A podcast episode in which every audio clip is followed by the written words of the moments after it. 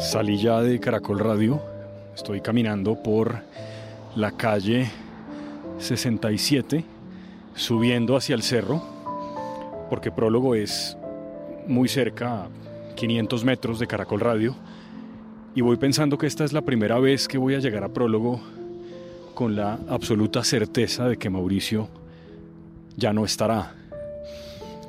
Por lo menos no físicamente, porque todo lo que queda en esos libros de prólogo, en su librería, seguirá estando vinculado a él. Y eso es una cosa que es afortunadamente inevitable. Este es el primer día y el último en el que grabaremos un episodio sin Mauricio y con la certeza de que él no podrá volver a acompañarnos nunca. Pero no lo haremos, me parece, de una manera triste, porque eso seguramente no es lo que Mauricio quisiera, porque probablemente le parecería una tontería hacerlo así. Voy llegando a prólogo y recordaremos a Mauricio entre libros, que es probablemente lo más importante para él.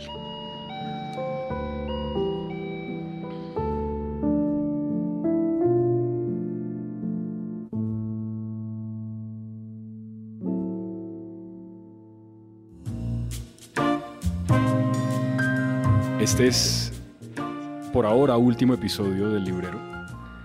Eh, dije hace un rato en mi cuenta de Twitter que íbamos a grabar el último, que Mauricio ya no estaría, pero que en cualquier caso sus libros sí que van a estar acá por siempre. Y mm, tengo tres personas aquí. Ricardo Silva Romero, gran amigo de Mauricio y además de eso, escritor, gran escritor. Santiago Cepeda, que es un lector de Mauricio como lo éramos muchos y quien, voy a contarlo brevemente, me envió un mensaje a través de WhatsApp hace como tres semanas contándome que muchas mañanas veía a Mauricio entrando a la librería con su sombrero y que él venía a comprar libros. A propósito, el segundo episodio de la historia del librero se llama Sombreros, porque Ricardo, que era, que era el invitado de ese día, llegó con un sombrero y empezamos hablando de eso y de la calvicie que nos es lo único en lo que yo me puedo parecer a Mauricio. Ojalá algún día me pueda parecer en más cosas, en su calvicie. Y Ricardo. Y José Manuel, que es el hijo de Mauricio y quien hoy en día está encargado de prólogo.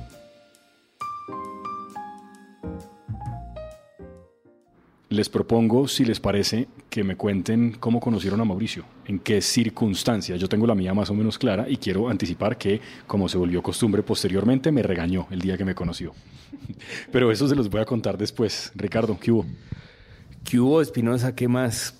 Eh, pues lo que pasa en mi caso, en mi relación con Mauricio, es que mm, la hermana de Mauricio, que se llama Yomar, era compañera de trabajo de mi papá toda la vida y llamaba eventualmente a mi casa, Yomar Lleras. Y eran unas llamadas muy largas, realmente. Eh, eran buenos amigos, buenos colegas. Y entonces el nombre de Mauricio circulaba por mi casa desde que yo me acuerdo. Eh, y de Ernesto, que es otro hermano. Eh, entonces había una afinidad y una conexión muy clara.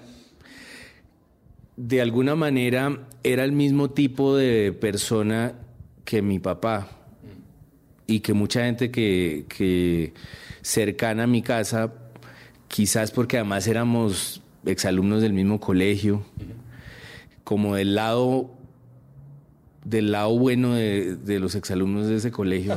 ¿Hay un lado malo también? Hay un lado perverso, por supuesto, pero hay un lado de gente muy chévere, muy libre de pendejadas.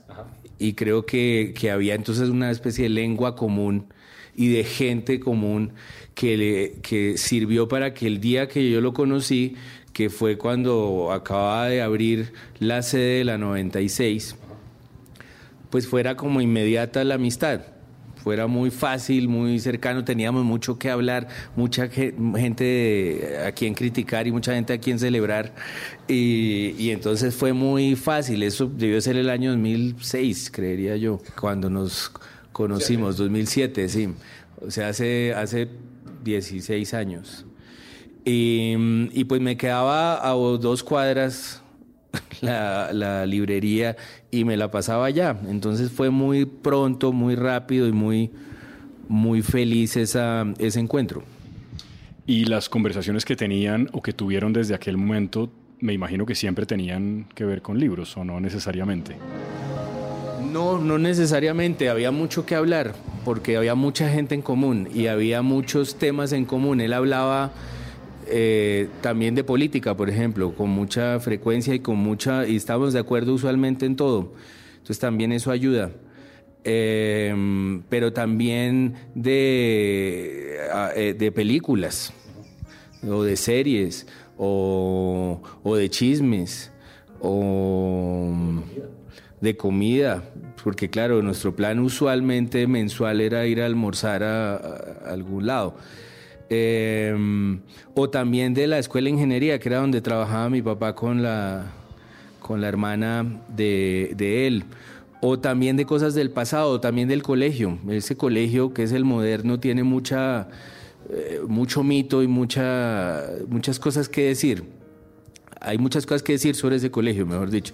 Y, entonces, y mucha gente en común, es decir, tuvimos los mismos profesores, por ejemplo, a pesar de que él me llevaba unos años, eh, eh, tuvimos varios profesores en común, entonces podíamos burlarnos de la misma gente y pues era muy, era una lengua común y eso pues sí es, es de aprovechar y creo que lo, lo aprovechamos. Santiago, y en su caso, me parece que es una experiencia distinta a la de Ricardo, pero resuma un poco lo que me escribió a mí, que fue muy bonito además. Claro, con gusto. Em, yo conocí a, a, Mauricio a través de mi mamá. Cuando la librería quedaba ya en la 96, mi mamá trabajaba en una oficina por ahí cerca. La librería en ese entonces eh, tenía cafetería y, y, unos almuerzos. Mi mamá iba allá a almorzar y conversaba con Mauricio y le decía a Mauricio, usted con el que tiene que hablar es con mi hijo porque yo no leo. y un día llegó a la casa y me dijo, tú tienes que ir a hablar con él porque es que te va a caer bien. Me dijo, es de los tuyos, es de los tuyos. Y además yo creo que es pariente de los Cuellar, que eran unos amigos de, de ella y no sé qué. Y sí, se van a entender. Entonces nosotros vivíamos por fuera de la ciudad, en el norte.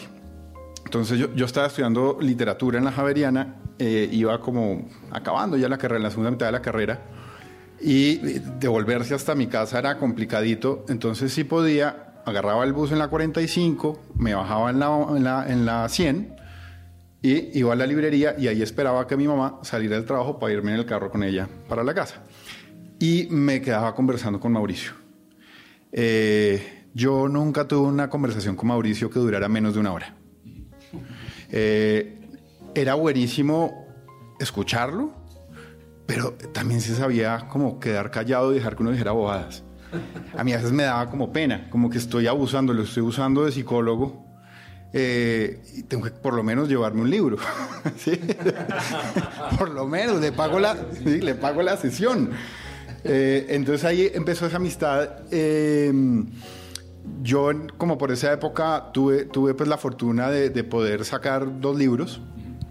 Eh, los libros estuvieron en prólogo y fui muy cobarde.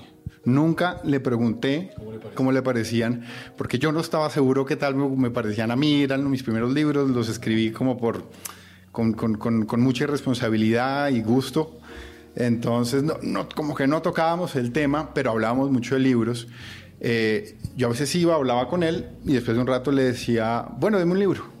Ni siquiera, sí, no, no, no, de qué ni el tema, porque tenía plena confianza en el criterio de él, porque siempre el libro que él me daba se volvía algo muy importante en mi biblioteca. El primer libro que me dio, me acuerdo, fue una biografía de Leonor de Aquitania, de un autor, no recuerdo el nombre, Pierrot creo, una cosa así, pero una, una biografía espectacular y entonces eh, él, me iba tentando y me decía, ¿usted no le gusta la novela negra? Eso me lo dijo por ahí seis veces. Entonces yo le compraba un montón de novela negra, era muy bueno vendiendo. Solo para decirle que no, que está equivocado, como, como que no me gusta la novela negra. Y yo, yo siento que yo lo, lo, conocí y lo volví a conocer muchas veces, porque yo luego me fui, me fui del país, me fui a estudiar a Estados Unidos y lo extrañaba mucho, extrañaba mucho poder entrar a una librería y decir, deme un libro. Cuando volví, eh, lo encontré ya cerca de Centro Andino, 83, tal. Me acuerdo llegar allá y era, y era también otra experiencia chiquita. Eh, eh, hablaban hace poco de, cuando estuve en un garaje con, con mi amigo Felipe Martínez, que yo pasé y los vi y me pareció irreal. Yo iba con, con mi esposa, entonces mi novia, y miramos y le dije, creo que acabo de ver a mi librero con mi amigo del colegio vendiendo libros en un garaje. Ahí andaban. Y me acuerdo de pasar y conversar y todo. Luego cuando volví de los Estados Unidos, estaban ya ahí en, el ochenta y pico. Eh, empecé a hablar con él otra vez, entonces me preguntaba que a dónde me había ido, que en qué andaba. Cada nueva mudanza de, de prólogo estuvo, en mi caso, antecedida por una mudanza a mí a otro país. Entonces siempre volvía y era buscar ahora dónde queda prólogo, reconocerlo.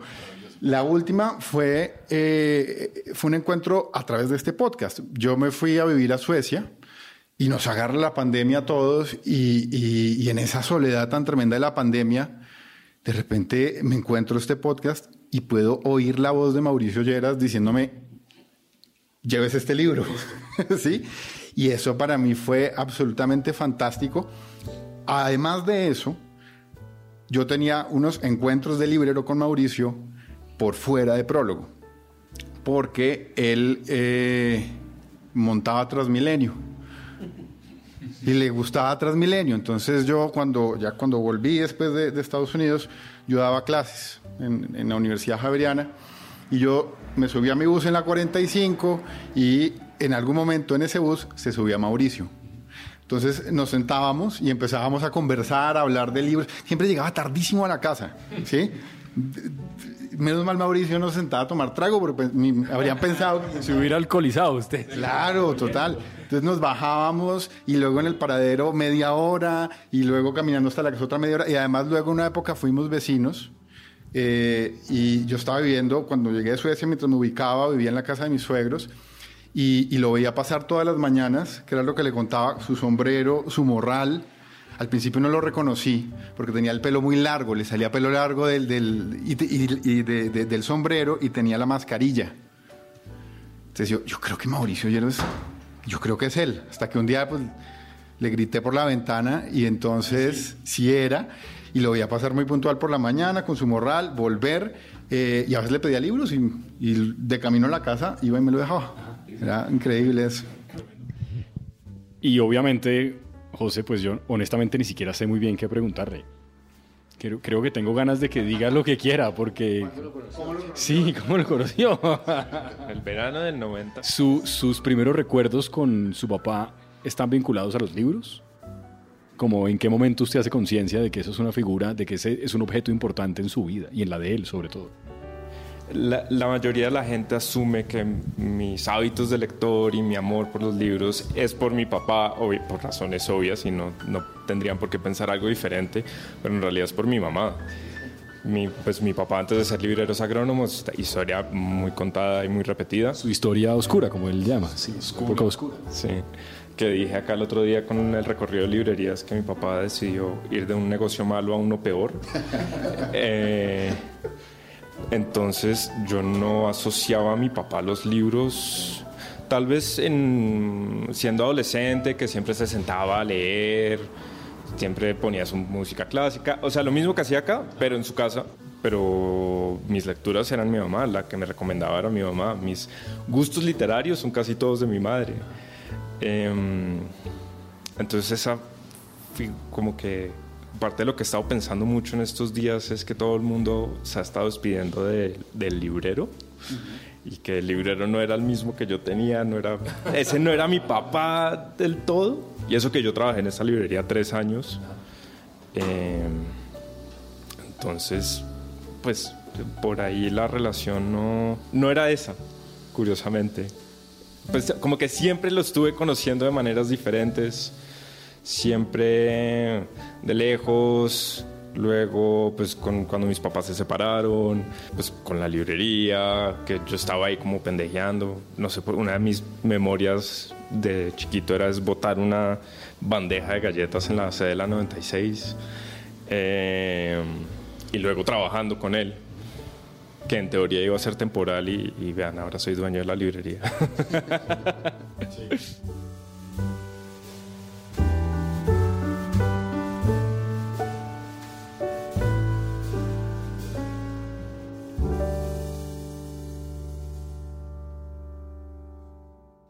Ahora le voy a preguntar por la manera como Mauricio se convirtió en lector de sus libros, Ricardo, porque además sospecho que fue un lector de sus libros que podía leerlos antes que la mayoría de los mortales, ¿no es verdad? Yo se los mandaba todos antes desde que nos hicimos amigos, desde 2007, sí. Eh, todos antes alcanzaba a, a corregirlos, a encontrarles cosas porque tenía muy buen ojo. Tenía un ojo que habría podido ser de editor sin ningún problema. Eh, y llegó a ser personaje de dos. Es un personaje, es un buen amigo del protagonista de Cómo perderlo todo y cómo vivir en vano. Es, un buen amigo y el amigo, eh, el profesor Pizarro es el protagonista, siempre está fantaseando con irse a trabajar a prólogo.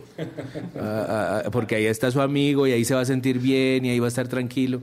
Y, y creo que eso le gustaba mucho, ese, ese ser personaje de esos libros. Una de las cosas que, que me parece que entre muchas cualidades que tenía Mauricio es que tenía una cosa que yo no sé si era como muy bogotana de otro tiempo, ya seguramente no, y es que tengo la sensación de que era un tipo que no conocía la hipocresía. Y me refiero a lo siguiente, si no tengo ninguna duda, si Ricardo le traía una novela terminada con orgullo y la novela le parecía una mierda, iba a decir que la novela era una mierda. Sin duda, sí. O sea, esa diplomacia no... No, no eh, quizás no diría que es una mierda directamente, pero sí que algo no le gustó, que no lo agarró, que no sabía por dónde agarrarlo, que el tono no le sonaba del todo, que se alargaba, que de pronto perdía ritmo en tal sitio. Era un crítico útil, digamos, porque era puntual. Decía, yo creo que aquí hay un problema de ritmo. Eh, y eso siempre, siempre sirve pero además tenía una cosa ya de amigo, yo creo, y era que, que cuando no le gustaba la volvía a leer, a ver si era problema de él. Y eso también era muy conmovedor, porque, porque es alguien que cree en uno. Entonces, y eso no sobra. Y no tanto en él, que me parece siempre una virtud. Eso es una gran virtud y, y, no, y no sobra que alguien crea en uno. En general la gente no cree en uno. Entonces es muy, muy útil esa, esa presencia. Sí, además él tenía una cosa, yo creo que incluso en el primer episodio, voy a contar brevemente cómo comienza este podcast antes de preguntarle otra cosa, José, pero una de las cosas Claro, yo conocí a Mauricio en una circunstancia parecida a la de Santiago, porque un día entro a la librería, porque me queda cerca del lugar eh, en el que yo vivo, que en ese momento era la 81, fue como la segunda sede de prólogo, ¿puede ser? tercera. Tercera. Y, y entro con un libro de Joel Dicker en la mano, él me pregunta cómo me ha parecido, creo que es el primero que él publica, y le digo que me ha gustado, y a Mauricio no, no le gustó. Entonces yo le pregunto por qué y me dice alguna cosa y yo le digo, no, pero es el primer libro de él, hay que darle tiempo. Y me dice, eso no tiene nada que ver. Y yo le insisto en que sí y termina regañándome y me dice que no, que es novela policíaca no y me muestra algo que sí es novela policíaca, posiblemente Patricia Highsmith o algo así. Pero cuando empezamos a hacer, yo siempre, desde la primera vez que lo oí, yo oigo un poco siempre como si estuviera oyendo radio, o sea, yo hablo con una persona y generalmente cuando la persona me parece que cuenta cosas o que tiene una manera de hablar de lo que hace, que puede enganchar a alguien, siento que sería un gran personaje para oírlo. Y es una deformación profesional, digamos. Entonces siempre pensé que Mauricio se hubiera sido, y lo fue, un gran personaje si uno lo grabara. Pero me generaba como una cierta distancia de respeto. Yo no era capaz de sacarle una grabadora porque me parece que podía ser invasivo con él. Y en general con la gente, como la gente habla muy tranquila, pero cuando uno les muestra la grabadora o saca el celular, la personalidad puede cambiar. En su caso no, pero yo no, no me atreví al principio a decírselo, como yo quiero grabarlo hablando de libros, esto es maravilloso, necesito hacer eso como testimonio de esto que me está pasando, yo necesito que esta experiencia la compartan otros. Y, y, eso pasaría mucho tiempo hasta que yo me atrevo a decirle ya cuando éramos amigos que yo lo quiero grabar hasta que me doy cuenta de que a él le gusta probablemente más que a mí. o sea, quiero la experiencia del micrófono. Al principio era como que yo no estaba muy seguro y luego fue para mí claro que él disfrutaba hacer eso y le parecía bien. Y mm, no sé por qué empecé a contarle esto, sea, ni, ni qué le iba a preguntar después. No, pero sabe que eso me acuerda y lo que les decía del búnker de mi papá. Y el, pues, el, el día de la cremación lo dije, que mi papá era un tipo de contradicciones como muy obvias, que es eso, que era un tipo que todo el mundo recuerda como muy amigable, pero que se sentaba detrás de un escritorio de tres metros para que nadie lo jodiera y jugaba solitario. Eh, y, y de- yo creo que ahí viene esa impresión suya. Él como que sí, pero no, pero le hablo, pero no le hablo, pero me cae bien. Pero ya sé para dónde iba, que yo creo que tiene que ver con lo que usted está diciendo, que fue, empezó siendo un trabajo temporal eh, y que no sé si fue Ricardo o Santiago el que decían que, o sea, como trabajar en una librería y estar en este espacio. Ah, bueno, el personaje de, Rica, de la novela de Ricardo, que quiere trabajar en prólogo. La primera vez que yo empecé a grabar este podcast, me pareció que lo más obvio era presentarle a los oyentes, pocos o muchos, a Mauricio. ¿Este tipo quién es? ¿De dónde salió? ¿Cómo se viste? ¿Cómo se ve? Es el primer capítulo, que se llama El Librero. Y él me dice ese día que la gente tiene una interpretación o una mirada un poco optimista y romántica de una librería. Él dice esto en realidad es un trabajo que tiene muchas cosas terribles, que están llenas de trámites burocráticos, de lidiar con editoriales, de hacer un montón de catálogos, de organizar libros. La gente siente que usted se sienta acá con un tabaco y un whisky fino a leerse una novela extraordinaria de no sé quién y resulta que yo aquí no puedo leer nada. Es como que este es un trabajo... Es, exacto. Usted... Una de las cosas que más ofensivas he oído es alguien diciendo que sabía que alguien era un buen librero porque entraba a una librería y estaba leyendo a esa persona. Y yo dije, esta persona tiene ni idea de qué está hablando. Uno no lee, no puede leer porque tiene que hacer entradas, salidas, facturar, enviar o atender.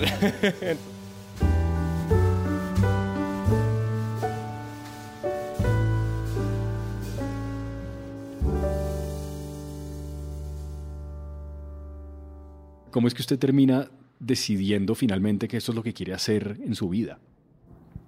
Uf, me mató. Eh, yo siempre me he sentido cómodo entre libros. Otra vez, mi casa siempre ha tenido grandes bibliotecas. Eh, pues los que conocen la de mi madre él- hablan de esa biblioteca como el paraíso y con toda la razón. Mi padre también tenía una, pero no era tan buena. Ahora es mía, hay que decir. Eh, entonces, esto prólogo para mí siempre ha sido una tercera casa. Digo, te- mi mamá, mi papá y esta. Eh, en cualquiera de sus lugares. Eh, tal vez la de la novena la que menos me gustaba y curiosamente era la que más le gustaba a mi papá. La chiquita. La chiquita, que era una cueva. Tenía su encanto. Claro, pues Era, era muy particular, sí, pero, pero sí, no era el espacio más, más dado para una gran librería, sí. frío, oscuro, pequeño, los, los eventos que habían tres personas. em, pero bueno, digamos que en cualquier caso siempre, siempre me sentía como, como en casa, bien, como muy rodeado, muy protegido. Em, incluso esta nueva, yo acá, pues yo salí de trabajar de Arsenal. Pasó, pasó un año largo y yo no conocía este nuevo local. Y yo vengo acá y de inmediato lo reconozco. Pero también reconocí a, no sé, como a mi papá ya como un poco cansado de tanto trasteo. Como que me parecía que puso todo como por ponerlo y ya.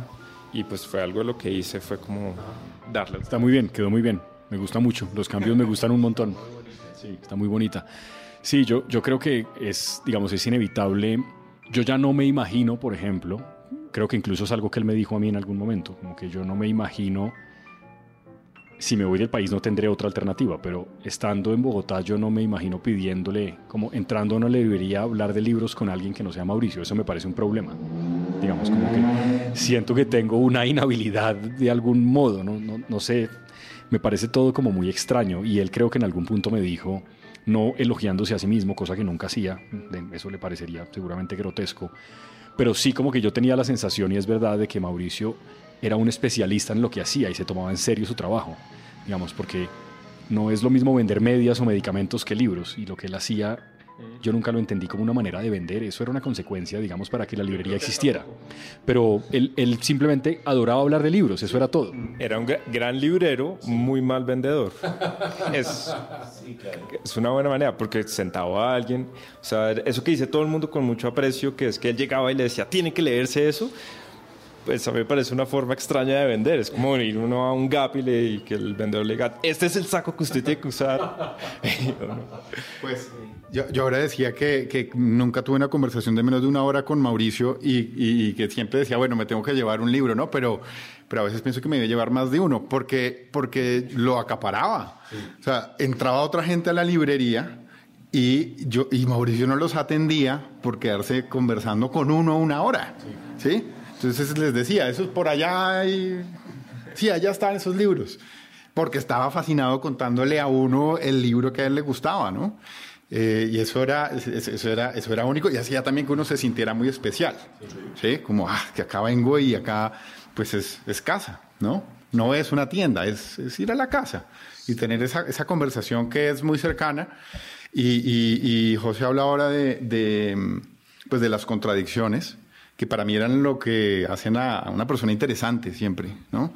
Y, y, y, por ejemplo, Mauricio era capaz de, de, de, de, tener como ser muy, muy serio, muy bogotano y al mismo tiempo de una ternura infinita adentro. Para mí que estudié literatura, por ejemplo, era un, era un soplo de aire fresco venir a prólogo porque eh, Mauricio no tenía grandes pretensiones de lectura, tenía una, una pasión y un gusto por, por el disfrute de la literatura absolutamente genuino. Y cuando uno estudia esta vaina, uno, a veces lo empieza a perder y está uno en el salón y todos los textos están diseccionando y la cosa y, de, y, están, no, que sí esto hay que leerlo por este motivo y porque esto está de moda y que esto ya no y que esto sí.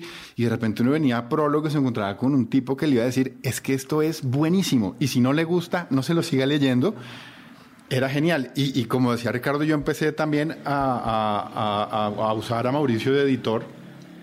Entonces, hubo una parte de, esa relación con él que empezó a cambiar porque eh, en el año 2015 empecé a escribir una novela que sabía que me iba a tomar muchos, muchos años escribir. Y eh, gran parte de la historia transcurría en un municipio, un municipio en los 50, 60, hoy en día parte de la ciudad, que es Lijacá. Entonces, pues Mauricio pasó su infancia allá, igual que mi papá, entonces, eh, empezó fue como yo preguntarle a Mauricio, oiga, ¿dónde era que pescaban? ¿El río Torca sí daba para pescar o no? Entonces él me empezaba a dar datos. Eh, y bueno, ¿y cuándo llegaron los, curas benedictinos del San Carlos? ¿Y dónde quedaba la comuna hippie? Y acá. Y él me empezó a dar todos esos datos y luego yo le empecé a contar. Entonces, cada vez que yo iba a la librería, él me preguntaba, ¿en qué va la novela? Y yo empezaba a contarle la novela y entonces era un ejercicio muy interesante porque él me decía, aquí me perdí, aquí no me perdí, sí, siga por acá, esto me gusta. Y, pero no solo los comentarios, sino el interés. El interés para mí era importantísimo, que yo llegara y sin que yo le dijera nada, él me preguntara, ¿cómo va la novela? ¿Para cuándo? ¿Para cuándo? ¿Para cuándo? Eh, y la terminé en diciembre y no se la alcancé a pasar. Pero bueno, eh, ese proceso con él era, y usted ha dicho una cosa, Santiago, que yo creo que para él era muy importante. En algún momento, Ricardo, yo le dije a él, eh, cuando empezamos a separarnos del librero por cuenta de la pandemia, que hicimos un montón de promesas, sobre todo yo, que nunca cumplimos con los oyentes. Yo le dije, ¿por qué no leemos juntos Crimen y Castigo y la conversamos? Y tuve la sensación de que tenía una infinita jartera de leer eso porque le parecía como un poco... Entonces yo hice el ejercicio y le dije, bueno, entonces al menos un fragmento de Crimen y Castigo. Y creo que finalmente nunca lo hicimos porque al final, por ejemplo, una de sus últimas lecturas de clásicos involucró a Dickens, que seguramente le parecía mucho más divertido, pero Dostoyevsky eso le parecía como un poco aburrido. Como eso que está diciendo Santiago me parece importantísimo. Era un hombre absolutamente erudito que nunca se sintió así. Ni tenía, la ni tenía ganas de, de, de mostrar eso. O sea, eso no era importante es que yo creo que era muy auténtico, ¿no? No quería demostrarle a nadie mayor cultura. Eh, era por eso también quizás mal vendedor, que ahora que estamos en este, en este tema de, de vender o no vender, era quizás el único rasgo, no diría antipático, sino de también de mal vendedor, es, es pero que lo hace fascinante como personaje de ficción, es eh, eh, la negativa a vender ciertas cosas. es increíble. Ciertos autores no los quiere vender, ciertos géneros no los quiere vender. Y, eh, o sea que lo que le importaba era otra cosa. Y, y, lo que le importaba no era pretencioso, en todo caso, sino era el placer de leer. Y, por eso me quedé pensando en lo de crimen y castigo, porque en los chats que a mí me quedan del WhatsApp, de, que los he guardado todos, sobre todo hay mucho sobre el conde de Montecristo. Sí, sí, eso al final volvió a leer completo, creo que. En, en la pandemia, en, el retiro de, la pandemia, está esa lectura y me cuadra mucho con lo que dice Santiago, de, del placer y de las tramas y del amor por los libros y del amor por las tramas, y más allá de, como decía Santiago, de lo que se supone que hay que hacer cuando se lee o de lo que hay que hacer cuando se escribe. Eh, como decía Santiago, realmente buena parte de de la tarea que hace alguien que estudia literatura es luego desaprender todo lo que le dijeron. Eh, y mientras estudia literatura lo que hace uno es proteger su amor por los libros, de lo que le están diciendo los profesores. Y sí tiene sentido que una persona como Mauricio repare el daño que se hace en las facultades eh, de ciencias sociales en general sobre, sobre el amor por lo que se está estudiando. Es decir, lo que uno está estudiando es los libros y lo que le gusta de los libros, gústele lo que le guste de los libros. Uno se mete a, la a estudiar literatura por el amor, por eso, por los personajes o por eh, la escritura o por eh, los géneros o por lo que sea, y, y va perdiendo ese afecto porque lo hacen diseccionar lo que lee o porque los profesores dicen que ahora ya no hay que hacer personajes o ya no hay que hacer tramas porque ahora eso es decadente o lo que sea. Y todo es terrible. Es, es, duro estudiar esas cosas porque porque claro el origen de eso es que uno uno tiene una pasión por algo. Y, este era una persona a mí me, me, me, me entra siempre la tentación de hablar en presente porque como decía ese día de la cremación y de la, del funeral, pues es una persona que uno tiene muy presente, es una voz que lo aconseja a uno hoy.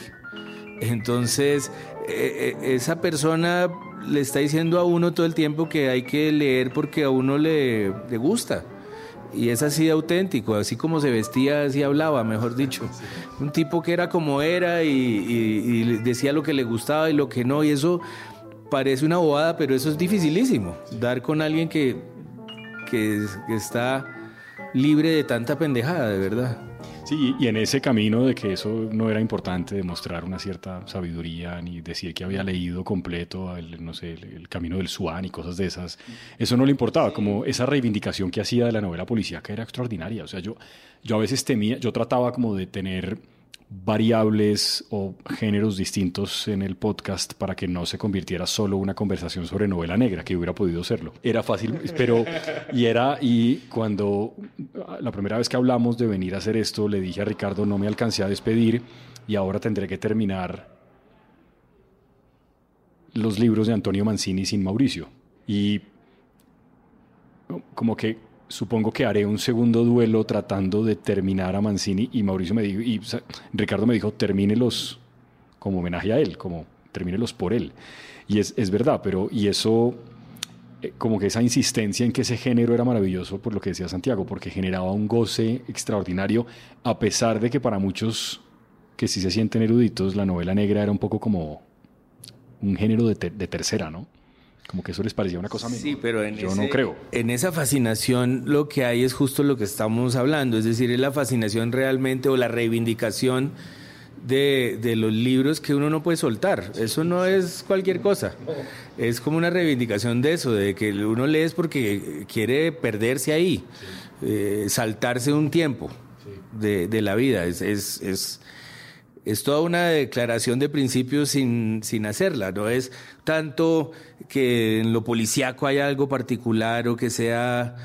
Lo que es particular ahí es que es un libro que uno sí se lee, que uno sí se termina. Eh, y creo que a eso apunta, apunta lo que, lo que estaba lo que, lo que tenía que ver con lo policíaco. Estaba pensando en lo de Mancini y, y me hace pensar en una cosa y es que uno que usted los puede terminar de leer porque sabe el que va a decir. Es decir, este no era una persona que hablara y hablara y hablara. Nosotros íbamos a almorzar con mucha frecuencia realmente y, y había épocas en las que estaba más callado. Bueno, íbamos con Alfredo que tenía temas también, entonces él que también que es más callado, pero curiosamente en los almuerzos era como el líder, como el que dirigía la conversación. Eh, pero entonces uno sabe que él tampoco era un tipo que, que se la pasara siendo expresivo. Yo, conozco ese tipo de gente porque así era mi papá también. Gente que cuenta las palabras, que no las, no las eh, malgasta, digamos.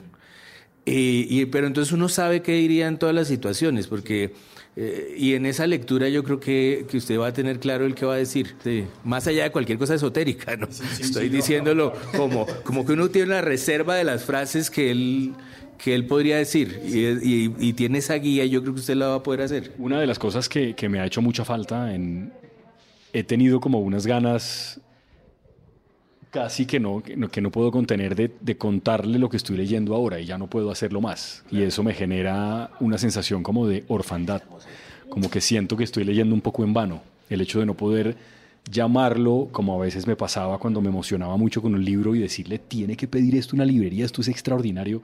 Como la, y, y sí, siento como que me falta algo cuando leo, como que leerlo sin poder comentarlo con él es siempre dejar de alguna manera el libro inacabado para mí. Eso me ha parecido una sensación, creo que muy bella, pero también muy triste. Santiago. Así como decía Ricardo, que, que tiene guardadas como, como, respuestas posibles y reacciones de, de, de, Mauricio, estoy totalmente de acuerdo. Y yo tengo eh, también guardadas las miradas de Mauricio, uh -huh. porque, de acuerdo, había momentos en los que era más callado pero hablaba mirando. Entonces yo, me acuerdo que lo miraba uno por, por encima del marco de las gafas y se le dibujaba una sonrisita, ¿no? Eh, y a veces digo algo, o oigo a alguien decir algo y, y siento que veo, veo, esa mirada pícara de, de, de, de, Mauricio comentando solo con eso eh, lo, que, lo, lo, que le gusta, lo que no le gusta. Y, y bueno, y, sobre comentar los libros con él, que era tan sabroso. Eh, yo él, teníamos, teníamos un, un autor eh, favorito en común y que me lo presentó él de una manera muy especial que era Tomás González. Yo llegué a la librería un día y como siempre, eso voy a ser como finales del 2009, y le dije, quiero un libro. Y quiero uno muy bueno. Me dijo, tengo uno, pero no lo he catalogado, no sé qué, está, está en la bodega de nuevo el, mal, el mal vendedor, pero se lo puede leer de una sentada. y entonces era la luz difícil. Y yo leí, a él le encantó ese libro y a mí también. Y yo lo leí y dije, yo tengo que leer todo lo que este señor ha escrito, ha escrito o escriba. Eh, y de en adelante, cada vez que sacaba un nuevo libro, Tomás González, era ir a hablar con Mauricio y decirle, lo leyó, le gustó, qué le gustó, qué no. Eh, yo hice una tesis sobre, sobre Tomás González, una tesis de maestría, y, está dedicada a Mauricio, diciéndole, este fue, este fue el tipo que, que, me puso a mí a leer esto. Eh, y hoy en día, pues, me escribo de vez en cuando, de vez en cuando con, con Tomás, y, y a veces me acuerdo a Mauricio por esa, eso que dije hace un minuto, ¿no? Ese silencio, esas palabras contadas, ¿no? Una cosa muy, muy especial. Sí, su amor por la jardinería, que es una cosa que comparten ambos, por ejemplo. Por la naturaleza. Sí, por la naturaleza. Claro, hablábamos mucho de libros, pero eh, yo también tengo como esa pasión por la naturaleza. Mi esposa es, es bióloga y entonces soy, yo soy como un biólogo ahí mediocre. Y, y, con Mauricio, digamos, teníamos como ese vínculo. Entonces él me hablaba mucho de, su, de la finca y de los animales que vio y que la vaca y que el camaleón que lo miraba. Y yo decía, imposible, Mauricio, ahí no hay camaleones. Me dice, no, sí, sí, es un camaleón era, era, era, una, era una pasión también que iba más allá de los libros. ¿no? ¿Usted le debe algún autor, Ricardo? Recomendar libros a Ricardo debe ser una cosa muy complicada, supongo yo, ¿no? Me daría como un poco de... Yo creo que sí, pero este, unos libros sobre todo. Por ejemplo, uno que hablábamos ahorita antes de empezar, que, que se llama Bajo el Colegio, que es un, libro magnífico.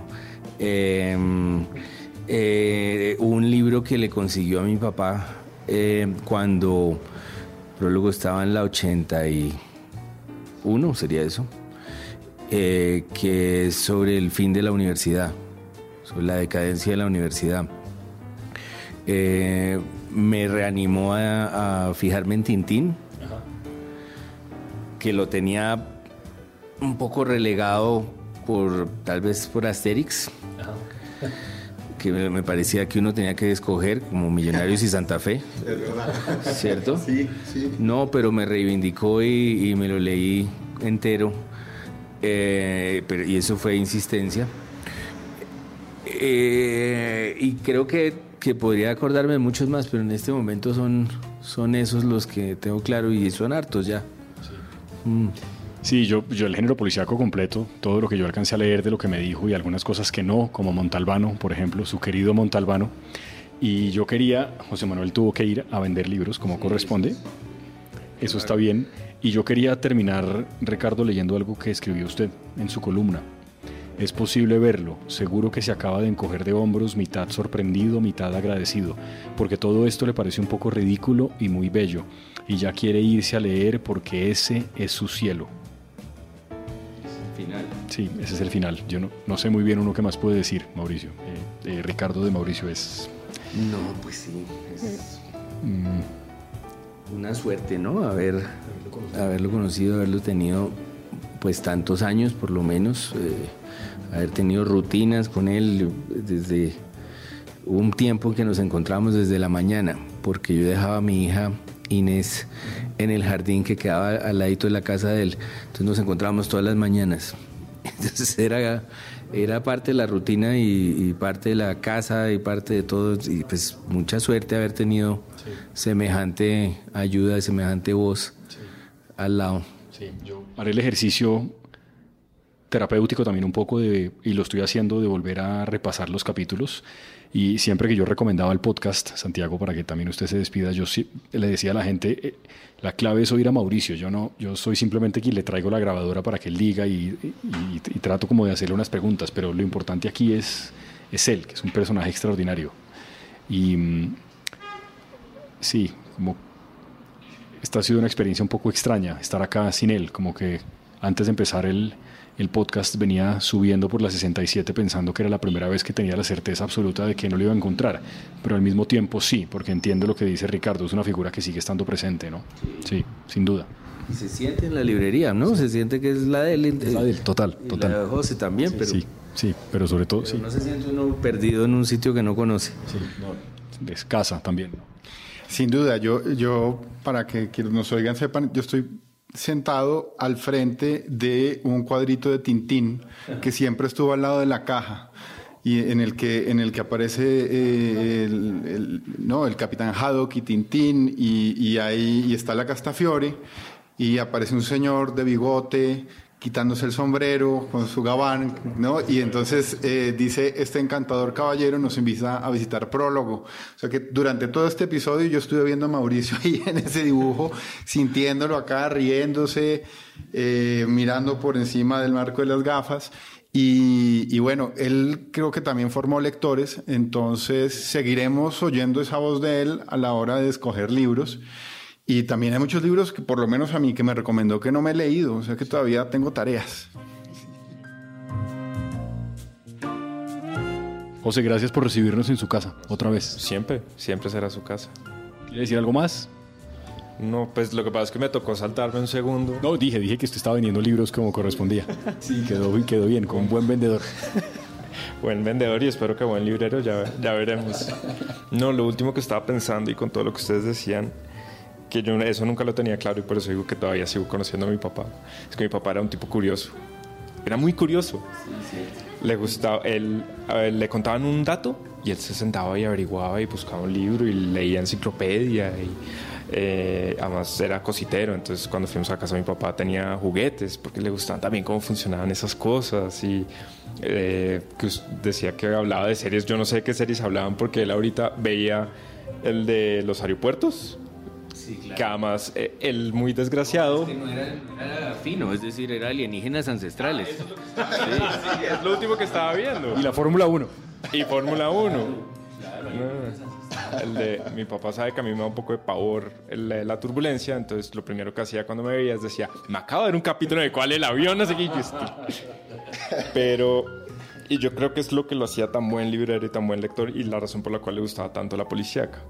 La buena policíaca, porque si uno desde la página uno sabe qué va a pasar, pues se tiró todo el misterio y ya no hay nada que descubrir que era lo que me gustaba a mi papá, descubrir libros. Sí, sí. Y creo que era lo que hacía tan bien, que era dar a descubrir cosas fenómeno en eso y en tantas cosas. Gracias a los tres por, por acompañarme aquí. Ricardo, Santiago, a José, obviamente. Usted es el nuevo patrón. Eh, y está. sí, claro, el patrón. Lo podemos poner el podcast así, el patrón. El patrón del bien, por ejemplo. Podemos conversarlo. Gracias a todos por estar ahí y ahí tienen el resto de los episodios del librero para que oigan a Mauricio y para que tomen nota de las tareas pendientes de los libros que nos recomendó. Yo tampoco los he leído todos, Santiago, la verdad. He sido indisciplinado últimamente con algunas de sus recomendaciones. Chao.